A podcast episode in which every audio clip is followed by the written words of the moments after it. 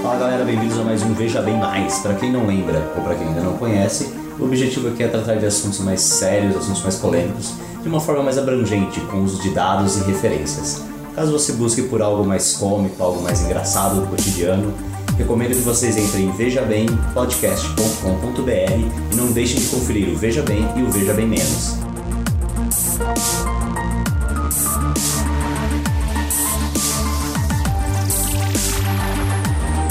O tópico de hoje, galera, vai ser drogas. Um pouco sobre a descriminalização ou legalização das drogas. É, como vocês já conhecem o nosso formato aqui, a gente faz pesquisas, a gente estuda antes de falar sobre o assunto. E como de costume, a gente vai ter o Pedro, que tem um direcionamento mais conservador, e o César, que tem um direcionamento mais liberal.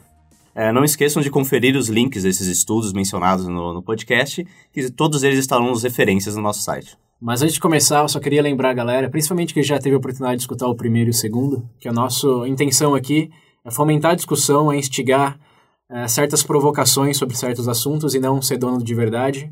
Que nossas opiniões aqui são baseadas é, em coisas que lemos e escutamos e pesquisamos e não necessariamente representa um ponto final da discussão, senão que o começo dela, uma exploração melhor de ambos os pontos de vista. Uh, também queremos enfatizar que não estamos fazendo apologia do uso de nada. Isso é somente, novamente, as nossas opiniões sobre políticas uh, vigentes ou que podem ser vigentes. E, bom, incentivar essa discussão que achamos necessária e saudável para a sociedade hoje em dia.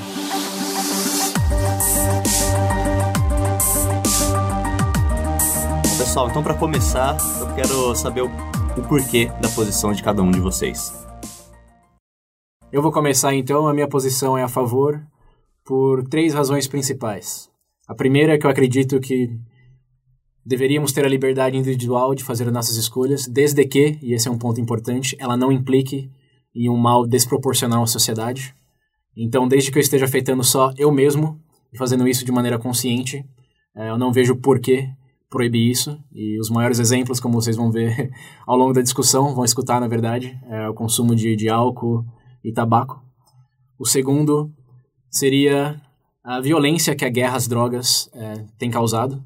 Essa guerra às drogas que é importante enfatizar é muito falha, como já também reconhecido por vários líderes políticos. É, nos últimos 30 anos, ela não diminuiu em nada o consumo de drogas, só aumentou a violência, aumentou o consumo. O que implica no meu terceiro ponto, que é o desperdício incrível de recursos, tanto em imposto não captado, como em dinheiro investido em armas, em policiais, em controle de gangues, quando todo esse, dinheiro poderia estar sendo investido em saúde, educação e etc. Então esses são meus três principais pontos para ser a favor da descriminalização e um pouquinho mais para frente especificar um pouco melhor a legalização também. Bom, meus pontos principais são o primeiro, a questão da liberdade individual e os impactos teria na sociedade com a liberação das drogas. Você acha que seria negativo? Sim. Segundo ponto, referente a os números de criminalidade e a correlação com as drogas. Bom, galera, valeu por mostrar o ponto de vocês aí. E agora eu quero entrar. De cara, vamos entrar no assunto da maconha já. E agora a gente está com exemplos como o Uruguai, aqui perto, vários estados nos Estados Unidos estão começando a legalização.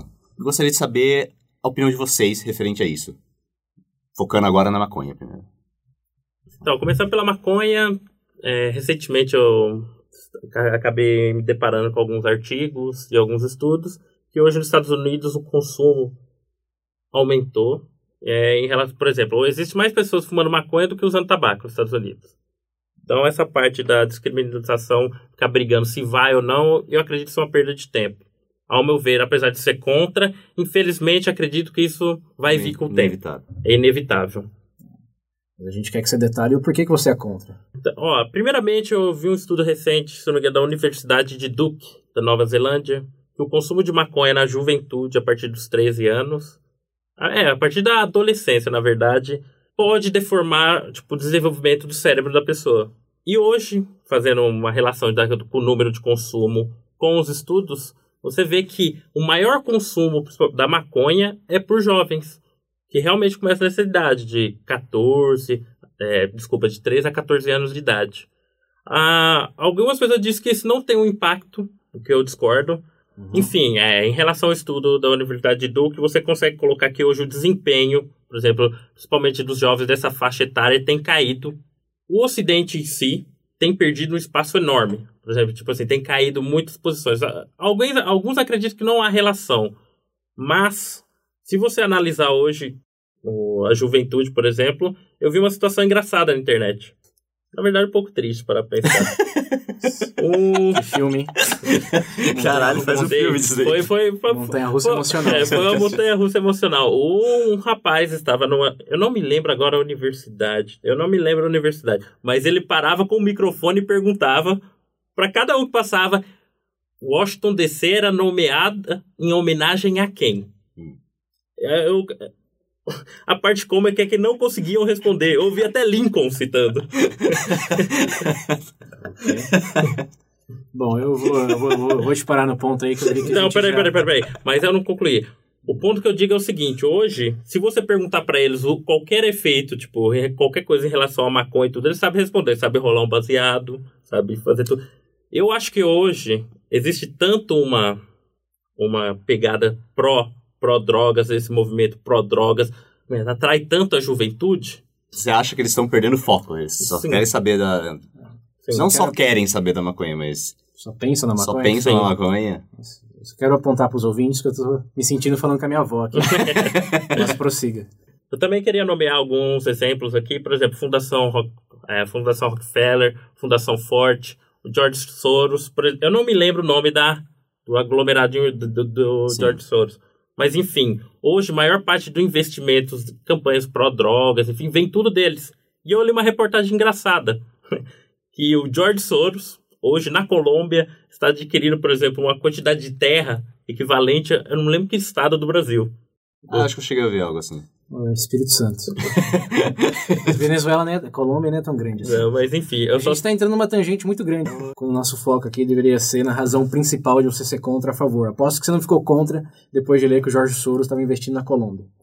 A principal razão, pelo que eu pude interpretar, é que você acha que os jovens estão consumindo muito, isso está afetando negativamente o desempenho escolar e o interesse deles em relação a outras coisas, tipo política ou informação histórica geográfica de onde eles vivem. É isso? Sim. Caralho. Sim. ok, sim. Então, se isso está correto, eu vou. Uh... Bom, primeiro falar meu ponto, que eu acho que está muito bem evidenciado pelas reportagens uh, recentes do começo do ano de 2016, principalmente da revista The Economist, que lançou uma capa, a qual abordava o fato de os experimentos nos Estados Unidos, de alguns estados, de legalizarem a, a maconha, uh, terem tido um efeito bem positivo e eles propõem que a discussão agora, depois desses testes, não é mais se a maconha deve ser legalizada ou não, mas como regulamentá-la. Se uh, os impostos devem ser alto ou baixo, se deve ter limite de quantidade que você consome, etc. Então, o meu ponto é que realmente, até como você já admitiu, essa discussão do C já é coisa do passado, mas agora eu como. Mas eu acredito que estamos no caminho certo porque, um, a maconha já foi feito muito estudo é, evidenciando que não tem efeito negativo, como tem o tabaco, como tem o álcool. A maconha, ninguém morre de overdose por maconha, não tem nenhum registro na história do consumo da maconha de alguém morrendo de overdose. Ela também não tem registro de pessoas é, com câncer de pulmão, quer dizer, fumando só maconha, né? Se fumam hum. os dois, aí é pode ser. É, o efeito cognitivo que você mencionou, esse é um ponto bem importante ele sim existe, eu tenho que concordar com a evidência já apresentada, mas o ponto principal, o gritante aqui, é que ninguém, em nenhum lugar no mundo, nenhum líder político está advocando para a legalização das drogas para menores de 18 anos. A, a razão do consumo hoje é, ser tão grande entre os jovens é porque é onde você tem acesso à maconha, que é ilegal na maioria dos países. Não é onde você trabalha, não é no mercadinho da esquina, é justamente na escola, onde vai ter um grupo que vai se aproveitar da curiosidade dos alunos, vai se aproveitar da falta de informação, vai se aproveitar da pressão social que existe de querer, bom, se enturmar para oferecer a maconha para eles e eles vão consumir um produto que não é fiscalizado, é, que vem realmente do, do, do, do, mundo do tráfico, das guerras na Colômbia, no México, e independente de onde ela surja, não é de uma maneira é, uma maneira publicamente segura, tanto em em sentido de saúde como em sentido de contexto que não gera violência. Eu acho que esse problema de drogas consumido por pessoas menores de 18 é um problema em si mesmo, está correlacionado com a maconha, mas eu acho que o grande problema, de novo, é porque não é legalizada, porque assim como o álcool, é, ninguém... Tem pessoas com menos de 18 anos que consumem álcool, mas não é um negócio tão prevalente como eu acredito que seria se o álcool fosse totalmente proibido. E aí, realmente, você na escola, quem não ia sofrer a pressão de querer consumir aquela substância que tem até negócio de proibição? Eu já vi é, relatos, isso até num vídeo da Profissão Repórter, que depois você pode conferir lá no Referências no site, onde o, eles perguntam em Portugal é, por que, que eles usavam drogas e etc. E eles diziam que tinha toda essa pegada de se enturmar mais fácil por causa delas e também por ser coisa de ser proibida e você se sentir mais popular por ser o fora da lei, por ser o cara que arrisca. É, então, de novo, vou martelar isso. Estamos de acordo que consumo, se você tem menos de 18 anos, realmente é problemático. Todos concordam com isso, mas eu acho que o problema aí não vem da, de legalizar a maconha, mas justamente pelo contrário, porque ela é ilegal e causa essa atração toda, ela é consumida onde só é, é mais disponível hoje que é nas escolas. Então a legalização nesse caso seria a melhor solução para o problema e tem dados que até indicam isso, como no Colorado, em Washington, nesses estados onde a maconha já tem sido legalizada, é, o consumo tem aumentado sim, mas pela população é, entre, se eu não me engano, 25 e 34 anos, ou nessa faixa de idade.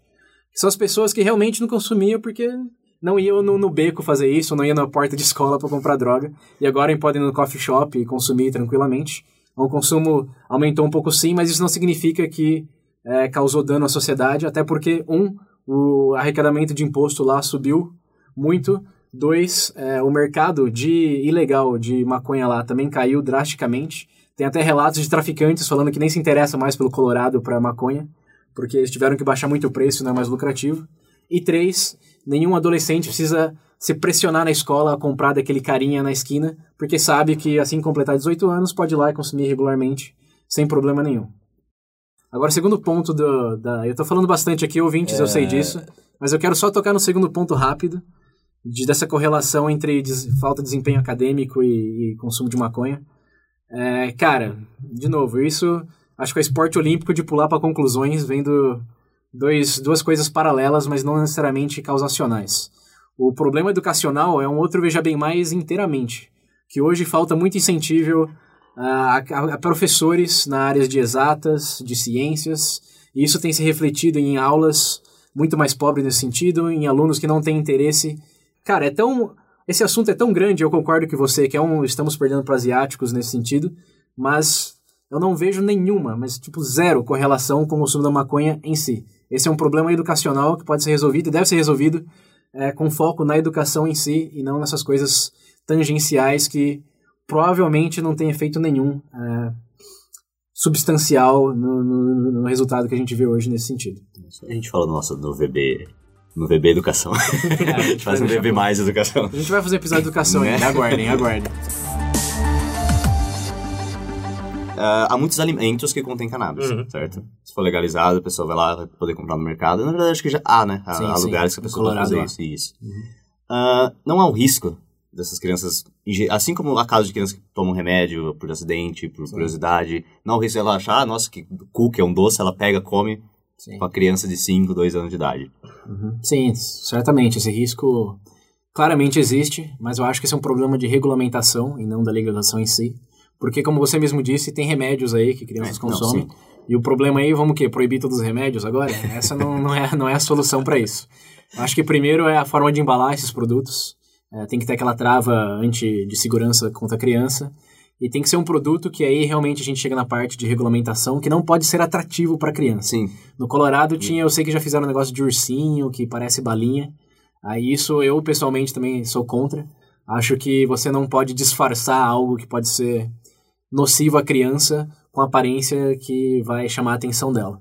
Então, fazer cookie, chocolate, tudo bem, mas ele tem que ser embalado de uma maneira que a criança não possa ter fácil acesso e tem que ter uma conscientização muito maior dos pais também, né? Porque como remédio, quem o adulto está comprando isso sabe que a criança não deve consumir. Então, se isso acontecer, é, a responsabilidade está nos pais e não no governo falar, ok, vamos proibir tudo agora, porque tem pais aí que não conseguem manter isso fora do alcance das crianças. Cara, esse negócio foi tão irônico agora. É, vocês vão, vocês vão fazer paralelo com arma, mas eu quero lembrar aqui que a arma, se a criança dá um tiro, ela morre. Agora, comer um docinho de maconha, ela vai ficar muito feliz por alguns momentos. e eu vejo numa perspectiva legal é, que não faz sentido você proibir um negócio inteiro por um efeito temporário em comparação a você realmente se matar, no caso da criança estirar na mesma, ou matar membros da família por acidente. Assim, o nível de, de né, o nível de dano é incomparável. Então, esse daí é só, só um parênteses aí para quem escutou Veja Bem Armas. É, mas o ponto principal ainda, ainda é esse. Tem que ser regulamentação, conscientização maior dos pais, porque dá para fazer isso assim como faz com remédio hoje em dia. Tem outra coisa também que é propaganda. Não sei que aqui a gente está entrando numa tangente, mas uma coisa que no Colorado é, é, legal hoje, mas eu acho que deveria ser proibido, é a propaganda da, da maconha. Você pode fazer propaganda de, Sério? sim, que essa maconha tem melhor qualidade, que até uma marca X, como se fosse remédio, se fosse produto comestível. Porque lá eles levam muito a sério o negócio da, da liberdade de expressão. E teve um processo é, do equivalente ao CONAR lá contra essas propagandas, mas o, a indústria, a indústria, não tem indústria ainda, mas o pessoal que representa essa, esse comércio da maconha lá acabou ganhando por causa do direito à livre expressão. Mas eu acho que direito à livre expressão tem também essa coisa de dano. E se a criança, se for chamativo para criança, você não está agregando nada. Nesse sentido, o governo deveria regulamentar sim, proibir qualquer tipo de propaganda é, que pode ser chamativo para crianças. Não, não, faz sentido isso. Uh, Pedro, você quer falar alguma coisa nesse ponto? Não, nesse ponto não tem muito. Num caso, se for legal, eu tenho que concordar com ele, né? Não tem, não tem como muito fugir disso. Vai deixar o moleque comer lá o cookie, fica muito louco? Não, né? É, come um cookie normal Criança, com açúcar que já fica louco. rodando No mínimo, casa. se... As festinhas de aniversário seriam bem mais tranquilas, né? No mínimo, se legalizado. Isso pra, mim, é, isso pra mim é o mínimo que deveria ter, né? Deixa eu só abrir um parênteses grande aqui. Não, eu falei que eu tinha é que abrir um parênteses, porque a gente tá falando de descriminalização, legalização, mas a gente não diferenciou especificamente é, o, o que é o que. Então, antes de continuar, só quero lembrar os ouvintes que talvez não tenham a oportunidade de, de ter conferido a, a definição. Descriminalização é quando você não pode ir para cadeia por uh, consumo. E a, o detalhe aí tá que ninguém determina realmente a quantidade que você tem que ter para não. a distinção entre tráfico e consumo. Mas o, quando a gente fala de descriminalização, o que a gente pensa é: se você for pego com uma quantidade para consumo próprio, você não, não será você não pode ser processado legalmente por isso. Isso não significa dizer que você pode, você pode distribuir ou pode vender.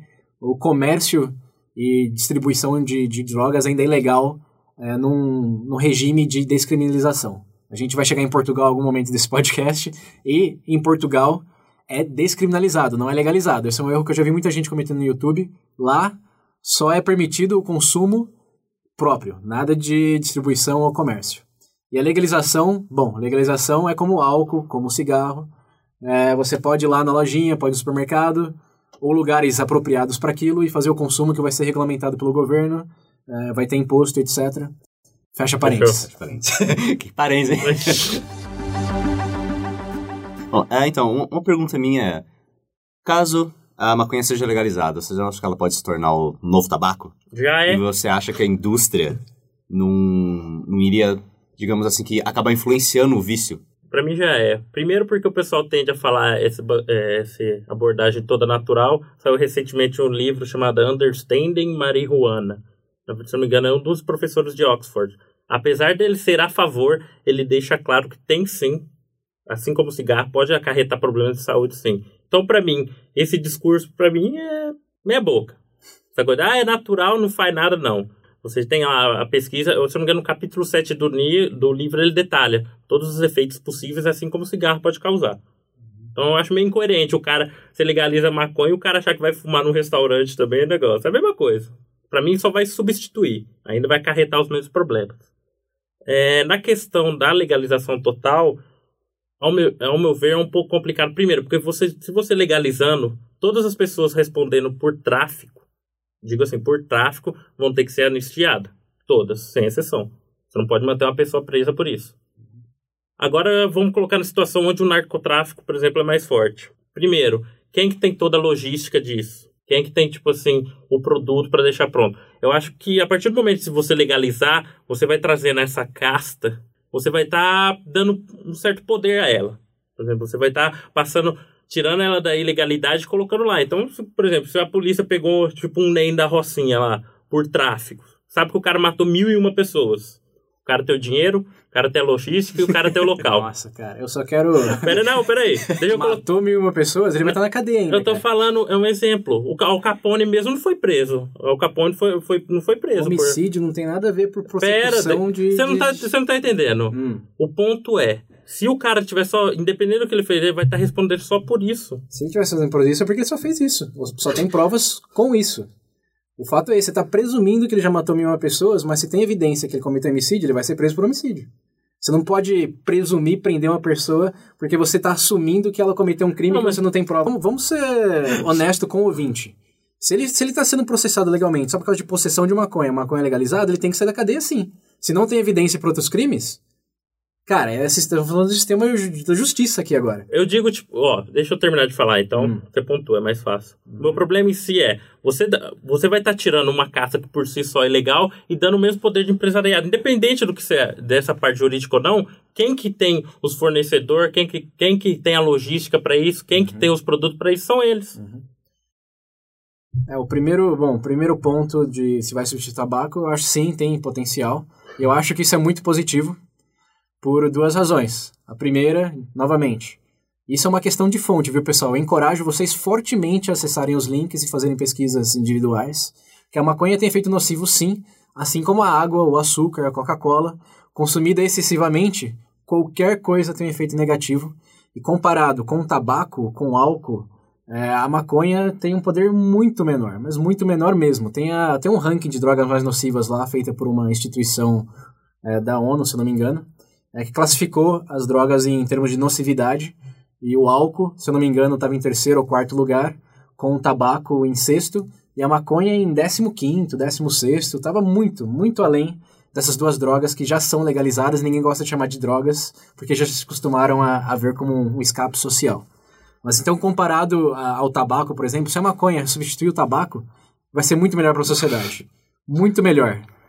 Para chegar no, no nível da nocividade do tabaco, a maconha teria que ser consumida 10 vezes mais, 20 vezes mais, quase que constantemente por quem a fuma, que nos países que já legalizaram, né, quer dizer, nos estados que já legalizaram, é, não, não, não tem se comprovado. Isso daí tem, tem sido um medo de, de quem não tem, não tem base para provar que isso realmente é uma realidade. Onde já aconteceu, não tem ninguém lá é, em Colorado hoje, em Washington, que o, nível de câncer de pulmão lá não subiu. Na verdade, quem substitui isso, até uma coisa que está nesse artigo do The Economist, é algo que eles veem como bastante positivo, a substituição é, do tabaco pela maconha, porque vicia menos, causa menos danos, desde consumida de forma consciente. E é aí que, de novo, entra a necessidade de conscientização, de pegar esse dinheiro que está sendo usado na força-tarefa contra as drogas e botar em educação, botar em clínica de reabilitação, é, deixar o consumo sustentável e não presumir que porque você pode tomar uma vodka, um absinto hoje, você vai se matar de ficar bêbado o tempo inteiro,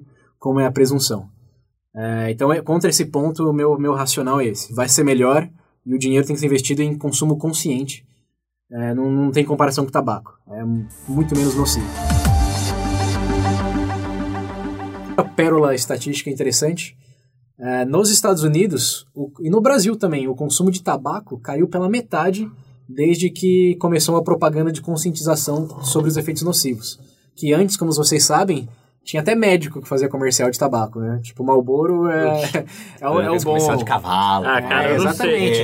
A partir do momento que começou uma campanha de conscientização dos efeitos nocivos, né, no Brasil e nos Estados Unidos caiu pela metade o consumo de tabaco. Hoje você, acendeu, você não pode acender o cigarro em público, no restaurante, porque tem, Tem. o, o seu- Aham. O- o efeito nocivo para quem tá perto. Mas o fato principal é quem que se interessa em fumar. Tipo hoje. Ah, cara, eu tenho mas- amigos que fumam. mas- qual- você- não, não, eu, Mas- eu falo assim, nossa, que, que legal. Não, ninguém vai falar, porra, você é maneiro por fumar. o fato relevante é que o consumo de cigarro diminuiu, caiu pela metade, tanto nos Estados Unidos como no Brasil, depois que a campanha passou a ser de conscientização. Uhum. Você era o cool, você era o, era o cara quando você fumava. Hoje, isso já não existe. Eu acho que no- se as drogas forem legalizadas, ah, o caminho deve ser esse também. E o segundo ponto de se vai ser uma- aproveitado pela indústria, esse é uma coisa que até é o, é o tópico hoje, de como regulamentar. Essa é, essa é a grande discussão. É, tem, tem, tem medos de que a grande indústria, tipo uma Pfizer, alguma outra grande indústria farmacêutica, comece a distribuir e fica um monopólio da, da maconha.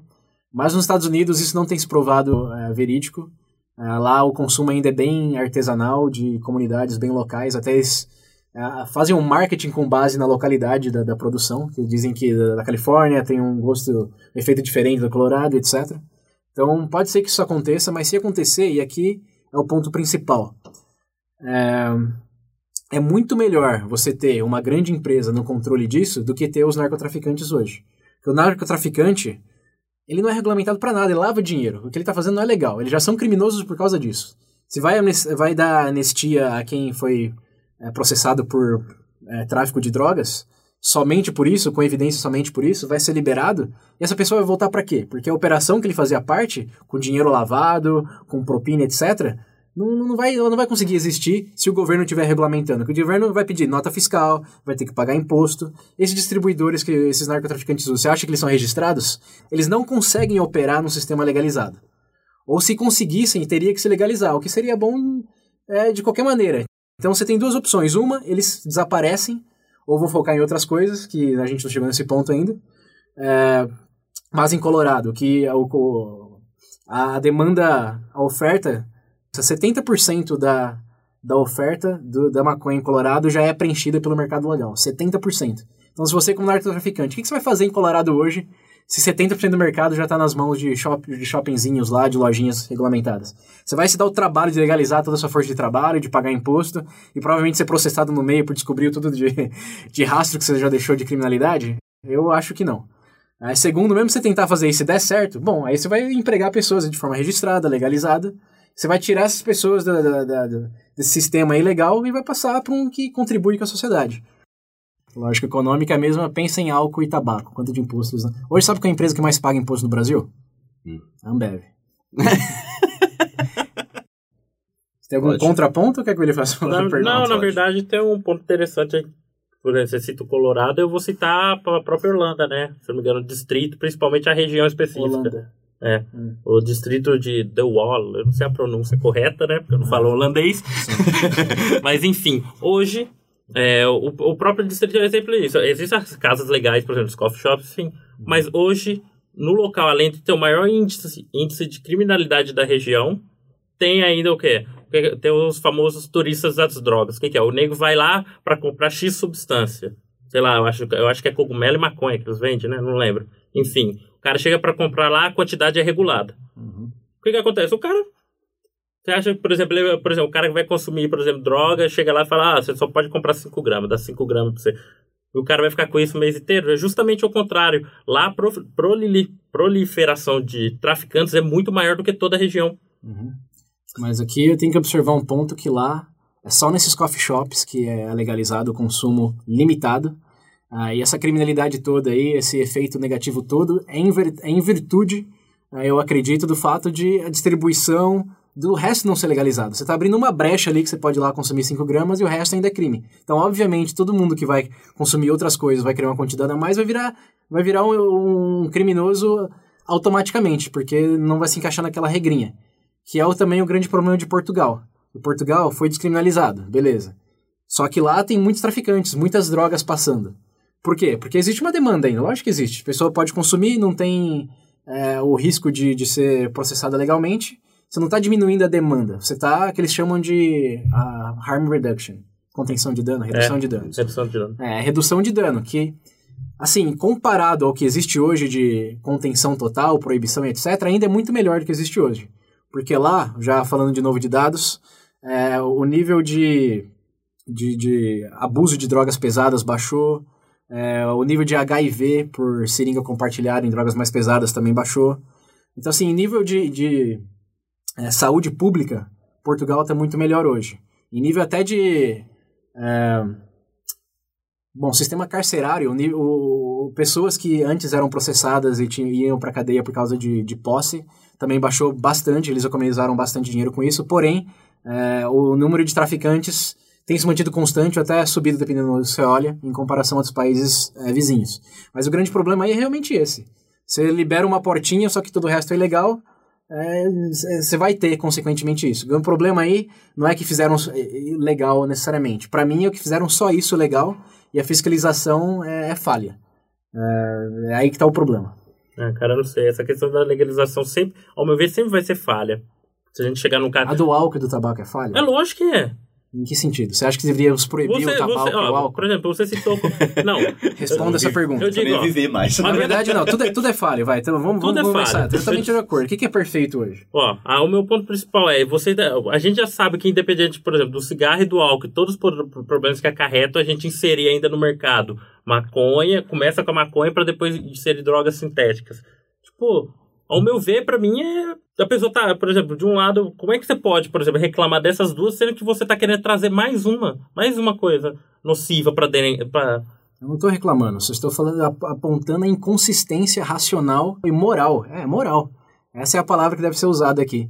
De você ter drogas mais nocivas, legalizadas, regulamentadas, que acarretam um monte de imposto, geram um monte de emprego, que tem os seus problemas, às vezes que substância não tem problema, tem que proibir açúcar também, se for pensar isso em consequência. Mais pessoas morrem de obesidade hoje do que aposta de câncer de, de pulmão. É, a questão aqui é o que causa mais problema. A guerra às drogas. Só no México, se não me engano, entre 2017 e 2014, vai estar lá nas referências, é, mais de 15 mil pessoas morreram. Assim, é um número de, de guerra, é um número de conflito no, no Oriente Médio. Olha o tanto de pessoas que já morreram. E ah, aqui no Brasil, vamos falar do Brasil, lá na guerra entre gangues na, na- nas favelas do Rio. Quantas pessoas já morreram? De bala perdida, de brigar por ponto de tráfico. Olha o dano que isso causa. Comparado com o dano, por exemplo, que o álcool ou o tabaco causa com muitas pessoas tendo que usar o sistema público de saúde. Eu acho que esse é um problema. Ambos são problemas, mas qual o problema maior? E aí tem a coisa também de a pessoa que está lá no hospital por causa de cirrose ou de câncer de pulmão, quem que está sofrendo? É o sistema público como um todo? Sim, mas quem que está sofrendo mais? É aquela pessoa. Agora os traficantes, que estão controlando ali onde eles vivem, que estão matando gente a rodo, que estão dando matando crianças com bala perdida. Quem está sofrendo ne- nesse cenário aí? São só eles? É só a pessoa que está consumindo a droga? É o playboyzinho ali do, do Leblon que está fumando maconha? Eu acho que é aí que tá, que tá a distinção gritante no problema de, de quem fala que é contra a legalização por causa da, da possível proliferação de, de- do consumo, que não aconteceu em Portugal e também não tem acontecido de maneira absurda nos estados que legalizaram. Mas não isso- existe essa explosão. né? Não, você não, tem uma esperança aí de quem é contra, mas não tem fatos. Mas isso da maconha. Aqui eu tô usando. Eu tô- tô- não, não, não, não, não, em Portugal a descriminalização foram de todas as drogas. E nenhuma droga lá o consumo subiu absurdamente. Está em nível consistente ou até mais baixo que de países É, vizinhos. inclusive, Heroína, é uma- cocaína, todas essas drogas pesadas aí que todo mundo tem medo só de falar o nome. Em, em Portugal, você não vai ser preso se tiver posse, e lá não, não explodiu nenhum consumo. A verdade, uma coisa até engraçada é que uma pessoa com a sua mentalidade em Portugal, chama João Figueiredo, se não me engano, ele fez campanha, era um militante contra quando eles proporam essa política em 2000, e 2001. Ah, e hoje ele é o maior defensor dela. Ele confessa em várias entrevistas, já falou, que ele estava totalmente errado, tudo que ele presumiu que ia acontecer, que o Portugal vira é, paraíso do- de turista que buscavam por drogas, se provou irreal, isso não aconteceu, explosão em consumo não aconteceu. O que aconteceu foi, pessoas que tinham muitos problemas é, com, com drogas mais pesadas passaram a ter menos problemas. E o sistema carcerário ficou menos entupido é, com pessoas que só tinham posse de drogas. Então essa foi a realidade que aconteceu lá, e eu acho que é a realidade que provavelmente aconteceu em outros países também. Eu não vejo como você pode alegar que o problema hoje de, de traficante, de o dinheiro que você gasta, e esse é outro ponto é muito importante. Só nos Estados Unidos, eles gastam 40 bilhões de dólares ao ano nessa guerra às drogas. Com 40 bilhões de dólares no ensino, na educação, é, Tem, tem uma matéria. saúde pública. Tem uma matéria que eu cheguei a ler Uhum, do professor, é, professor de Harvard, chama Jerry Jerry Miron, uhum.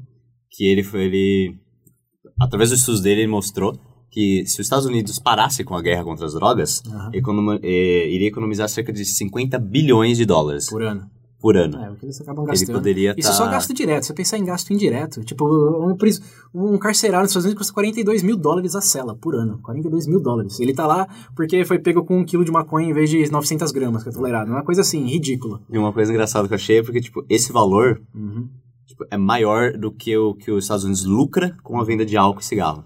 Então, isso que eles lucram parece que em torno de é, 34,3 bilhões de dólares. Então, Então, isso em termos monetários, cara. Isso me irrita tão profundamente, porque só em termos de dinheiro você já vê que é ridículo não ter um sistema que vai arrecadar disso em vez de gastar com isso, mas você pensar em tantos de vidas que são perdidas por causa dessa guerra às drogas, que mata mais terceiros do que realmente é, criminosos, porque, vamos falar sério, dessas guerras todas, que, que país aí parou de, de consumir droga aqui na, na, América do Sul, lá nos Estados Unidos, que consumo que baixou? Desde que a ONU declarou é, guerra às drogas em 1998, se não me engano, que foi o acordo lá internacional, o Nixon declarou guerra às drogas em 71.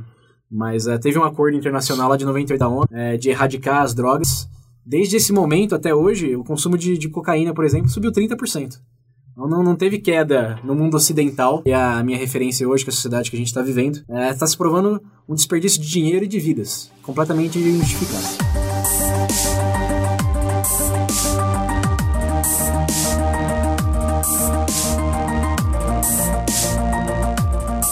Já que vocês entraram nesse ponto, falando de outras drogas e tal. Uh, por exemplo, cocaína, heroína, hum. essas coisas são nocivas. Sim. Isso é fato. Uhum. Qual a opinião de vocês em relação à ligação dessas? Ou outras drogas, né? Que maconha, eu, já eu acho que o Pedro vai. Continua. maconha eu já acho com isso aí, então. é que pariu. Cara, esse, esse é realmente onde o, o assunto fica lamacento, porque. Bom, a maconha é meio que um consenso já, que é. realmente. É, não, não, é tudo aquilo que uh, o pessoal que, quis fazer você acreditar que, que era. Mas é questão de tempo para legalizar. Sim, sim. E tem bastante experimentos. A, a, grande, o grande problema dessas drogas mais pesadas é que nenhum país, nenhum, zero, até hoje, pensou em legalizar essas drogas. O máximo que já fizeram foi descriminalizar, como em Portugal. E lá eles tiveram resultados positivos, mas isso nem se compara a potenciais efeitos de legalizar. Então esse é, é o, realmente o tópico mais polêmico desse tópico já polêmico, que até pessoas liberais vão hesitar em falar que são a favor de descriminalização e legalização dessas drogas. Mas eu acho que o ponto aí vem, assim como da maconha, da informação. É, a maconha era, é, tinha um estigma muito forte na década de 90, começo dos anos 2000, porque ninguém entendia muito bem, é, não tinha muitas pesquisas feitas a respeito, é, ela foi estigmatizada por essa guerra às drogas, então todo mundo via ela como essa, essa coisa, coisa do mal, e já, já faziam todas as associações com base nisso. E eu acho que o problema dessas drogas mais pesadas também é isso. É que você pensa que a pessoa que usa droga é o. É um maloqueiro, é um sem, um sem futuro, sem estudo, é um, é um bosta. Essa é a associação que se faz. Que é a cultura que foi repassada e martelada nos últimos anos. Mas como que morre o seu preconceito, por exemplo, contra a maconha, contra as drogas? É quando você conhece pessoas respeitáveis que já usaram, às vezes até usam ocasionalmente, e não tem problema nenhum com isso. Barack Obama já usou cocaína enquanto ele estava no, é, no É Harvard? Não, é, o, é, o Bill Clinton já. É, fumar maconha, então. É, sim, grandes líderes é, já, já, já tiveram essa experiência, mas de, de novo, não é um negócio que te fez um, um delinquente pro resto da vida. É, essa é para delinquente. Todo mundo associa o uso de drogas com delinquência. Mas, quando você vai sair pros amigos tomar cerveja, não fala, oh, vou usar droga com meus amigos no bar ali. Você não fala isso. E apesar de álcool ser uma droga. Você vai fumar um cigarro, oh, vou usar uma droga aqui. A palavra droga em si já causa esse estigma, esse preconceito de te associar a um delinquente. Quem usa, quem usa droga? O delinquente. O que, que delinquente faz? Usa droga. Começa aí já. Mas, assim como os estudos comprovaram que a maconha não era tão nociva como todo mundo acreditava, que não deixava retardado imediatamente depois de consumir e nada do tipo. Não, deixa. Permanentemente retardado depois de consumir. É, muito ainda, hein? Tem que fazer, enfatizar o consumir muito. Né?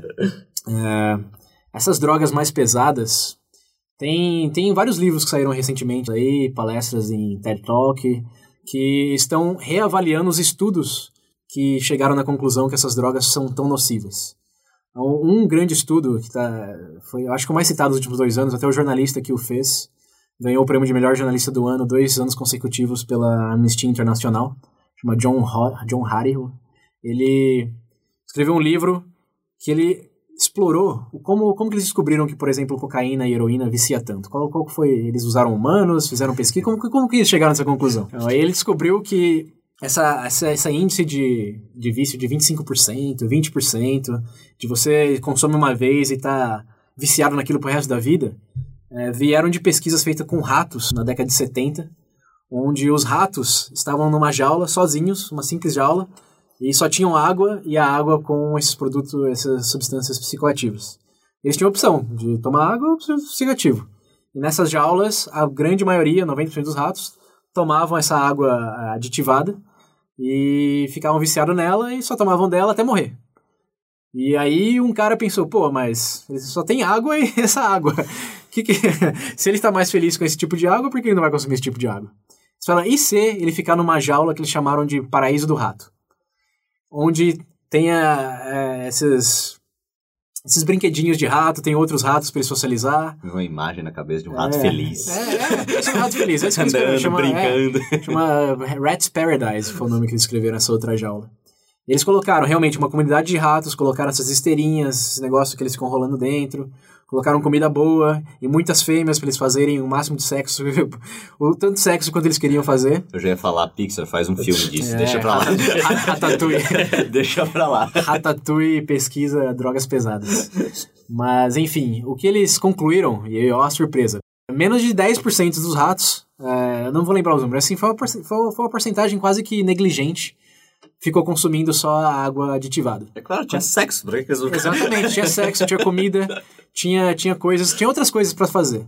Então o vício aí é, não, não vem do, da, da substância em si. Até porque, é, outro dado muito relevante aqui, pasmem ouvintes, você que já foi operado alguma vez, provavelmente já injetaram heroína em você, é, disfarçado ou sob um outro nome, que é o- oparina, heparina, acho que é heparina. A morfina também é uma variação de, de heroína, são o que eles chamam de opiates. É a variação de, de- desses princípios químicos. É a mesma, mesmo, mesma raiz, digamos assim. Ah, e ninguém que fez cirurgia e tomou morfina ou heparina, sua avó que trocou lá a bacia, não, ela recebeu isso por dias, por dias. E ela não saiu viciada, presumo. Quero acreditar que não, pelo Ah, menos... velho, sai lá, É. louca. Estatisticamente, não, não tem dados que falam que você saiu do hospital de uma cirurgia dessa tá, tá viciado. E a, o princípio, princípio químico é o mesmo.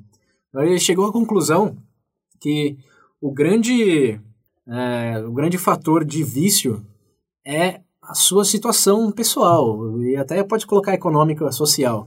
Mas é o fato de você não ter. Você está num momento muito deprê. Você está. Você precisa daquele psicoativo. Assim como quem é alcoólatra, que precisa do álcool.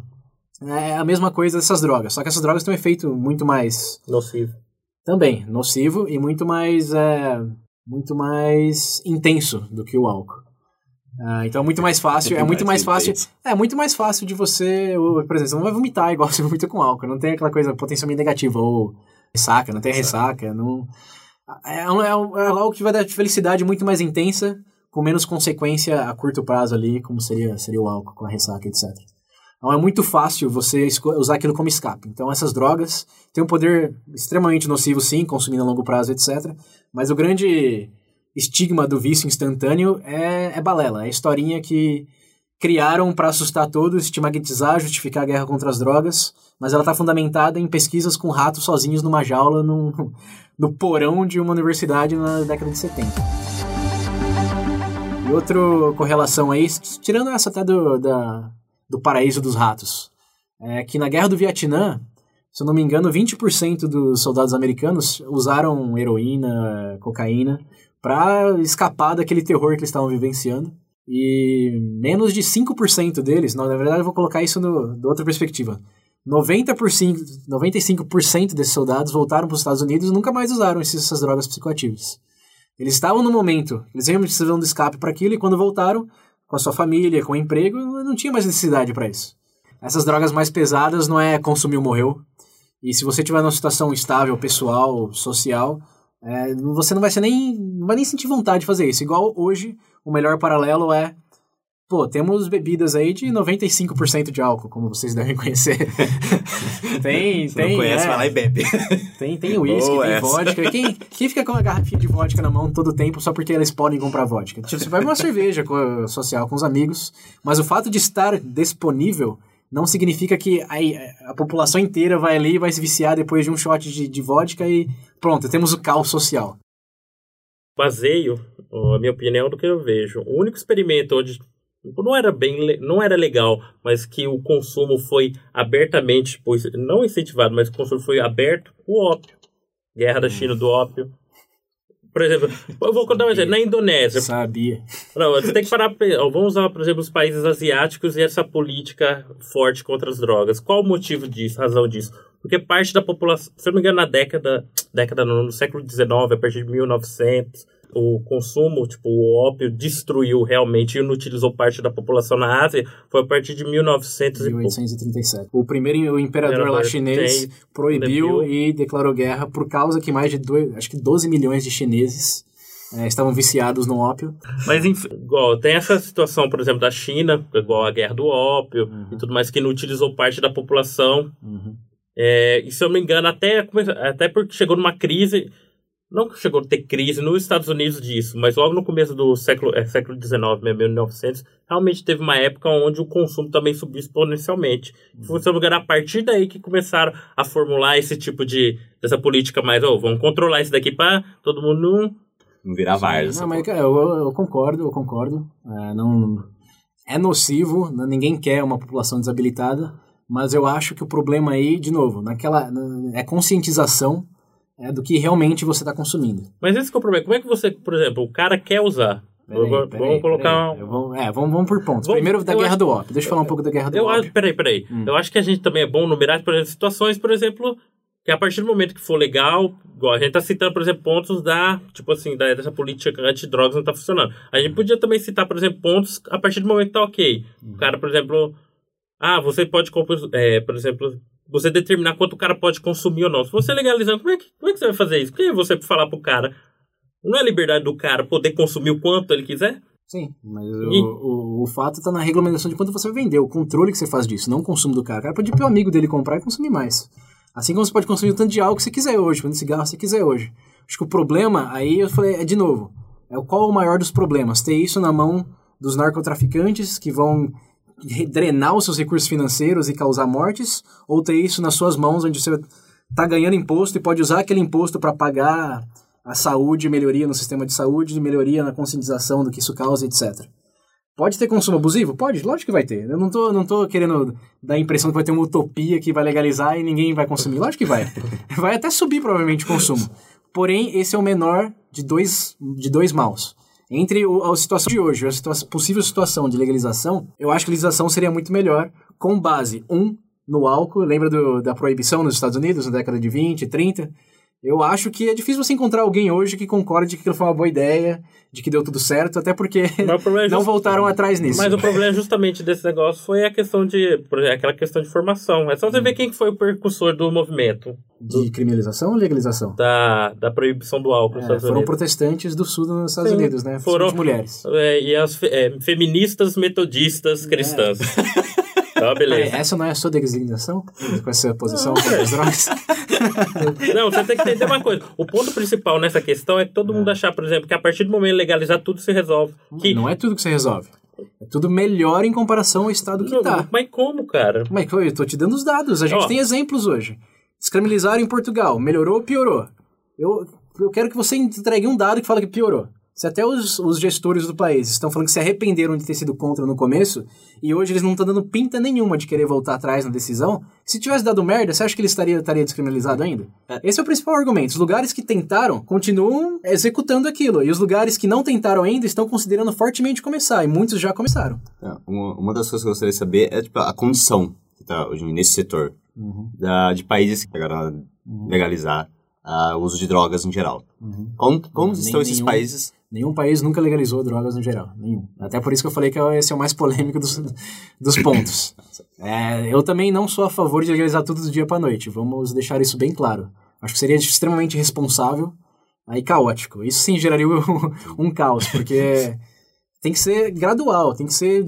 Primeiro, descriminaliza, para tirar o, uh, o entupimento carcerário para tirar um pouco dos recursos já esbanjados nessa força-tarefa inútil uh, e tratar as pessoas que realmente precisam, as pessoas que usam a mesma agulha porque tem medo de ser preso e trocar.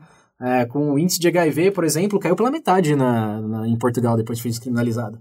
Você fala, pô, tenho metade. é, diminuir o HIV em 50%. Vai falar que isso é ruim?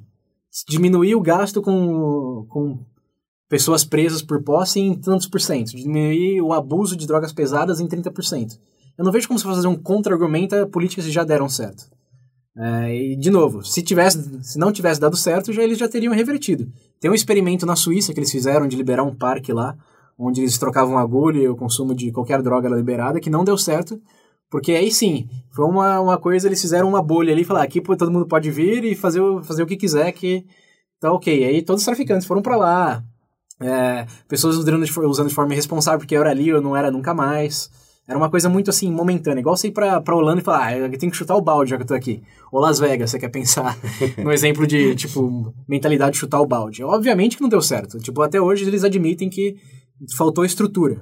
Como Portugal construiu clínica, tem uma pessoa que vai ser designada para você para acompanhar no seu tratamento quando você usa a agulha e o que eles chamam de Hartodome. É um remédio para que você consiga com, é, manter o seu vício em heroína. Que de... Heroína tem, tem uma parte que você chega, a abstinência seria tão forte e tem um poder tão letal que é melhor você tomar um remédio que regulamenta os níveis de, de, de, de substâncias no seu corpo. E você diariamente, para você ser uma pessoa funcional, você tem que consumir heroína todo dia. Você tem que, é, tem que ter heroína em você todo dia. Pra ser uma pessoa funcional, não é tipo loucão, lerdo. E beleza, hein? É, você tem, você, é, mas lá eles têm, tem pessoas, tem, na verdade, essa é outra coisa bem bacana no governo de Portugal tem grupos de viciados em heroína que o governo subsidia para criar as empresas deles, para criar a lojinha, para que eles tenham um propósito, que é aquela coisa do, do, do rato na, na jala vazia de novo.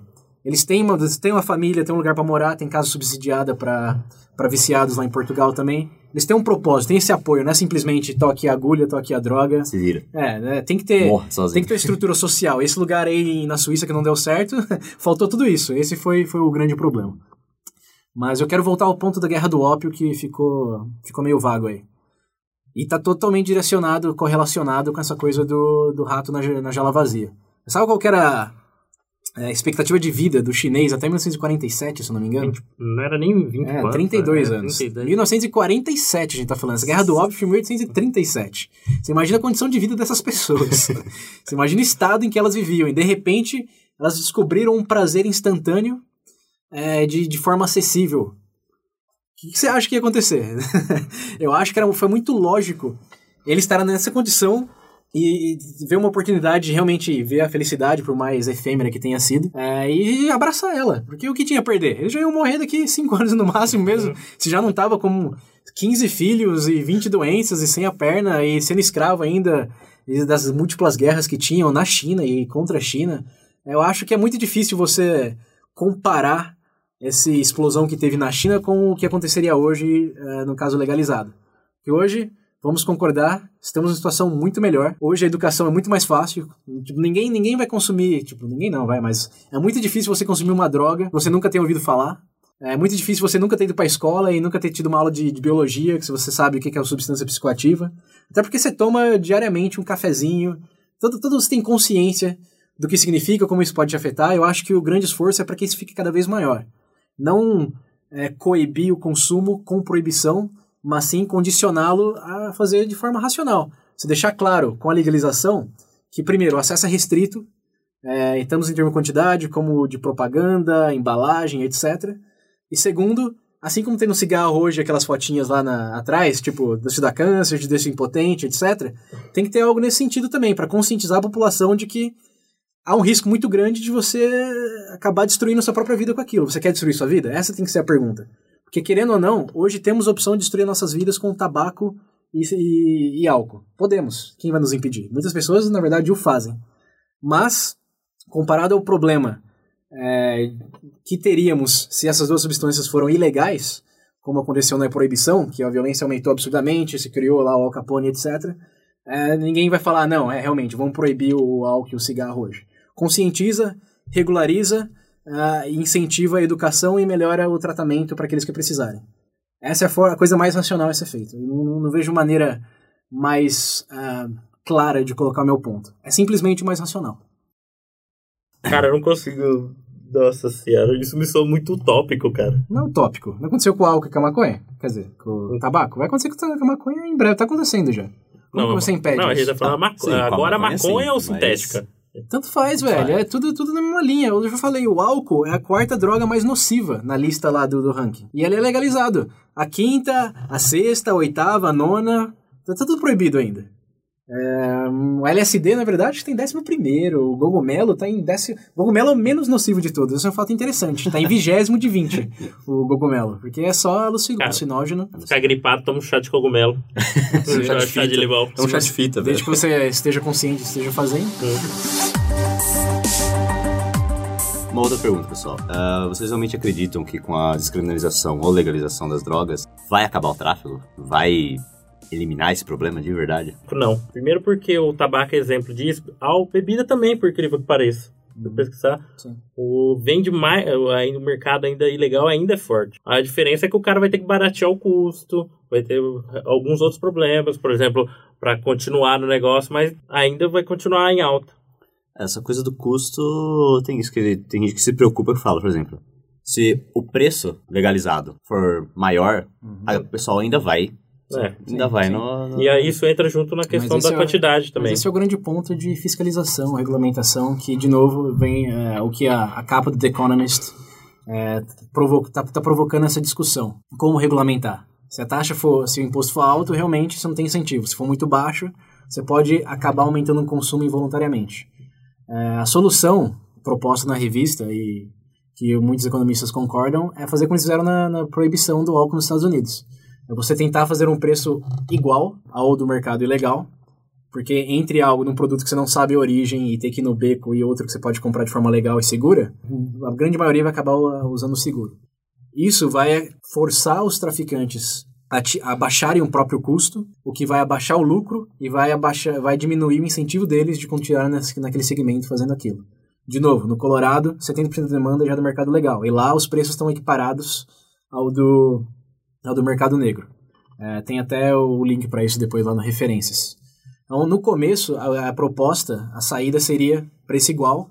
A partir do momento que todo mundo estiver confortável já em consumir aquilo de forma legal e gradualmente aumentando. Essa cerveja hoje aumentar, sei lá, 50 centavos, você não vai aqui na boca comprar cerveja. Você não vai.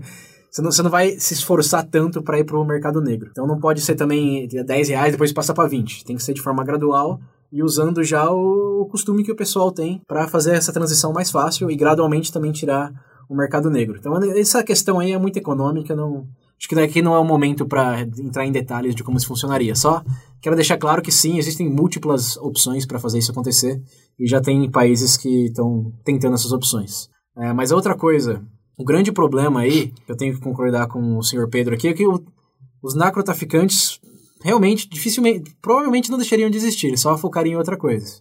Como assim que proibiram o álcool, focaram na maconha, vão pro, é, legalizar maconha, vão focar em heroína, em É, cocaína. nada proíbe de surgir uma nova e droga. metanfetamina. tipo, Não, mas assim. as drogas sintéticas, é, acho que deveriam ser legalizadas assim como qualquer outra droga. Na verdade, na Nova Zelândia já tem uma política de que a Nova Zelândia, como é difícil o acesso, não tem muito insumo, não tem muito influxo de, das drogas mais comuns de outros países.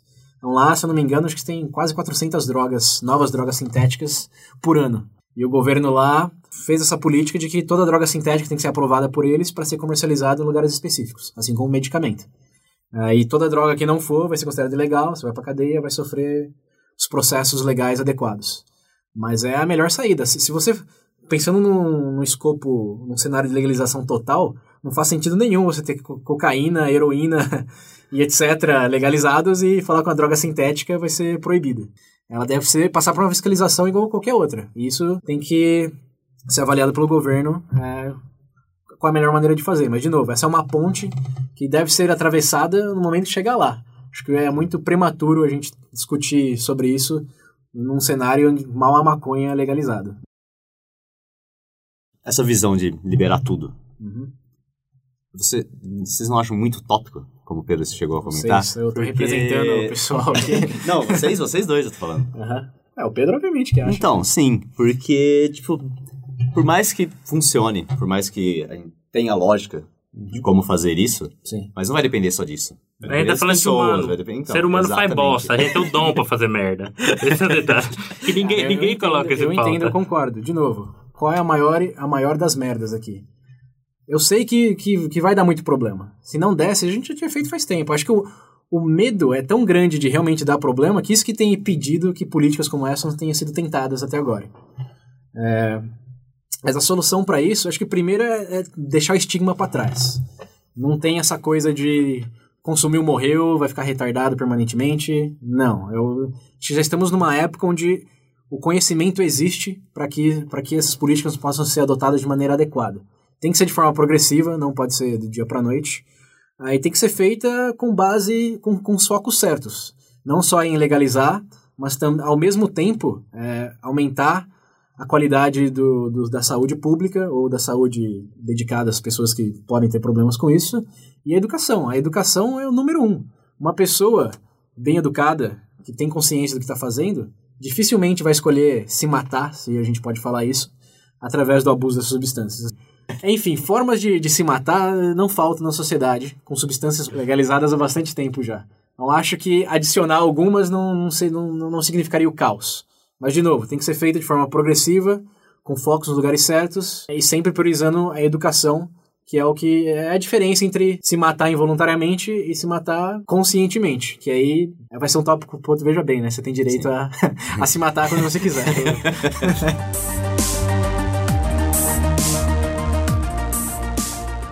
Mas é, qual é a sua opinião sobre essa utopia aí? Ah, eu, eu, eu vou colocar. É utópico, ele fala. Cara, é inconcebível, porque eu vejo, por exemplo, eu, eu me baseio no que eu vejo, por exemplo. Você provavelmente já imaginou que eu ia citar Cracolândia, mas é uhum. pra mim é inconcebível alguém olhar aquilo uhum. e dizer, tipo assim, ah, dá pra, dá pra fazer de um jeito que sai todo mundo. Pra mim, pra mim. Eu também acho inconcebível na situação que tá. Na verdade, tem melhorado bastante agora que o governo deu trabalho a eles lá, de varrer rua e etc. Mas ainda assim, cara. Na forma que tá, quem, quem que tá na Cracolândia em primeiro lugar? Hum. Esse é o problema. As pessoas normalmente tendem a recorrer à droga por questão, como você falou, pode ser financeira, questão emocional. Isso daí você não tem como controlar. Não. Mas você tem como controlar o que acontece com eles uma vez que eles usam isso como recurso. Você vai prender eles assim que você melhora a situação deles? Ou eles vão lá, vão usar, ok, você não pode impedir. Mas uma vez que eles estejam viciados, se eles tiverem a opção de se tratar e ter a certeza que não vão ser presos, não se prejudicar ainda mais usando é, agulhas que já foram usadas, se escondendo em casa de crack, é, o dano na sociedade é menor.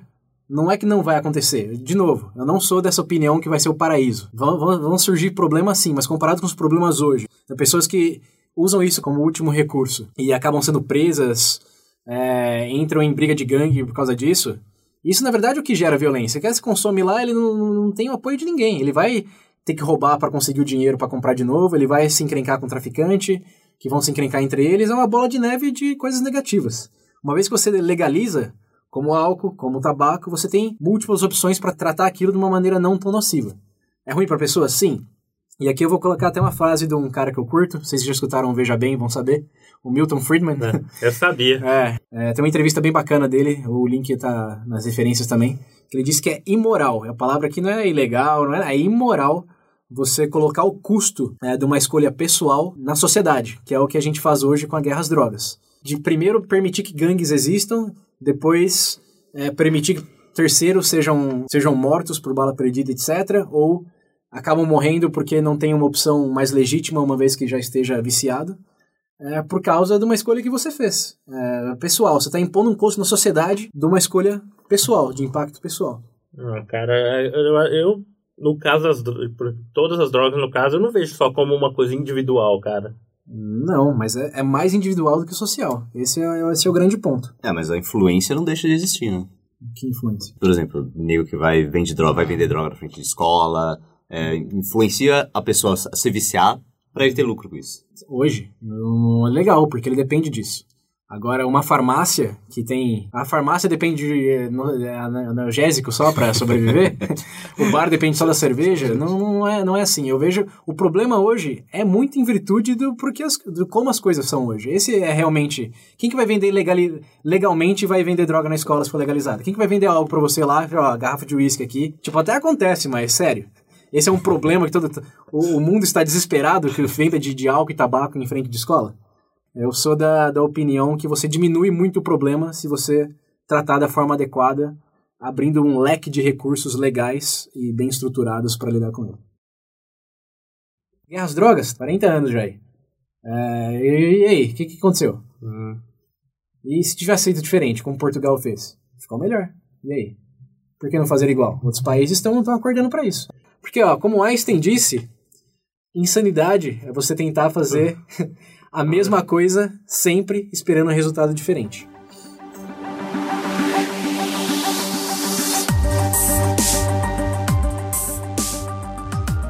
Bom, galera, então para finalizar aqui, vocês querem dar uma resumida nos pontos de vocês? Ah, Teve alguma, algum pensamento que mudou? Alguma coisa diferente do, de quando a gente começou a discussão? Eu, particularmente, continuo convicto das minhas razões. Lembrando, a primeira era de direito a fazer escolhas individuais, desde que não tenham um impacto desproporcional na sociedade. Segundo, é a violência já causada pela inefetiva guerra às drogas, que, como, bom, se perceberam pelos exemplos, realmente tem causado causou muito mais dano do que deu qualquer benefício. E terceiro é, bom, correlacionado à segunda, que é o desperdício de recursos é, nessa guerra às drogas poderia ter sido investido em educação, em saúde pública, em conscientização para que essas drogas ilícitas pudessem ter o papel de cigarro e álcool hoje. Que, bom, continua sendo um problema, mas comparado ao problema do narcotráfico e das pessoas que precisam de recursos para se tratar e não têm dessa opção, é incrivelmente maior. Esses são os meus pontos. Assim como César, continuo convicto nos meus dois pontos principais, é, referente ao impacto negativo na sociedade da descriminalização e a legalização das drogas. Você acha que seria mais negativo que positivo? Sim. E o segundo ponto referente à correlação entre drogas e violência. Que existe, por causa do tráfico e dela ser ilegal. Uhum. Caralho.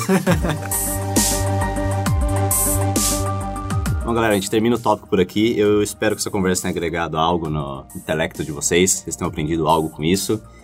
E, como sempre, né, não deixem de, de pesquisar, não deixem de aprender, não deixem de, de correr atrás de mais informações. E, claro, chequem também nossas referências. Bom, galera, agora a gente tá com uma novidade. Além do nosso site e do Facebook, vocês podem compartilhar a opinião de vocês, feedback também, através do WhatsApp com o número 19985-05552. Novamente, 1998985-05552. Esperamos que vocês continuem a discussão, que ela apenas começou aqui. É isso aí, galera. Lembre-se que você não está numa jaula vazia.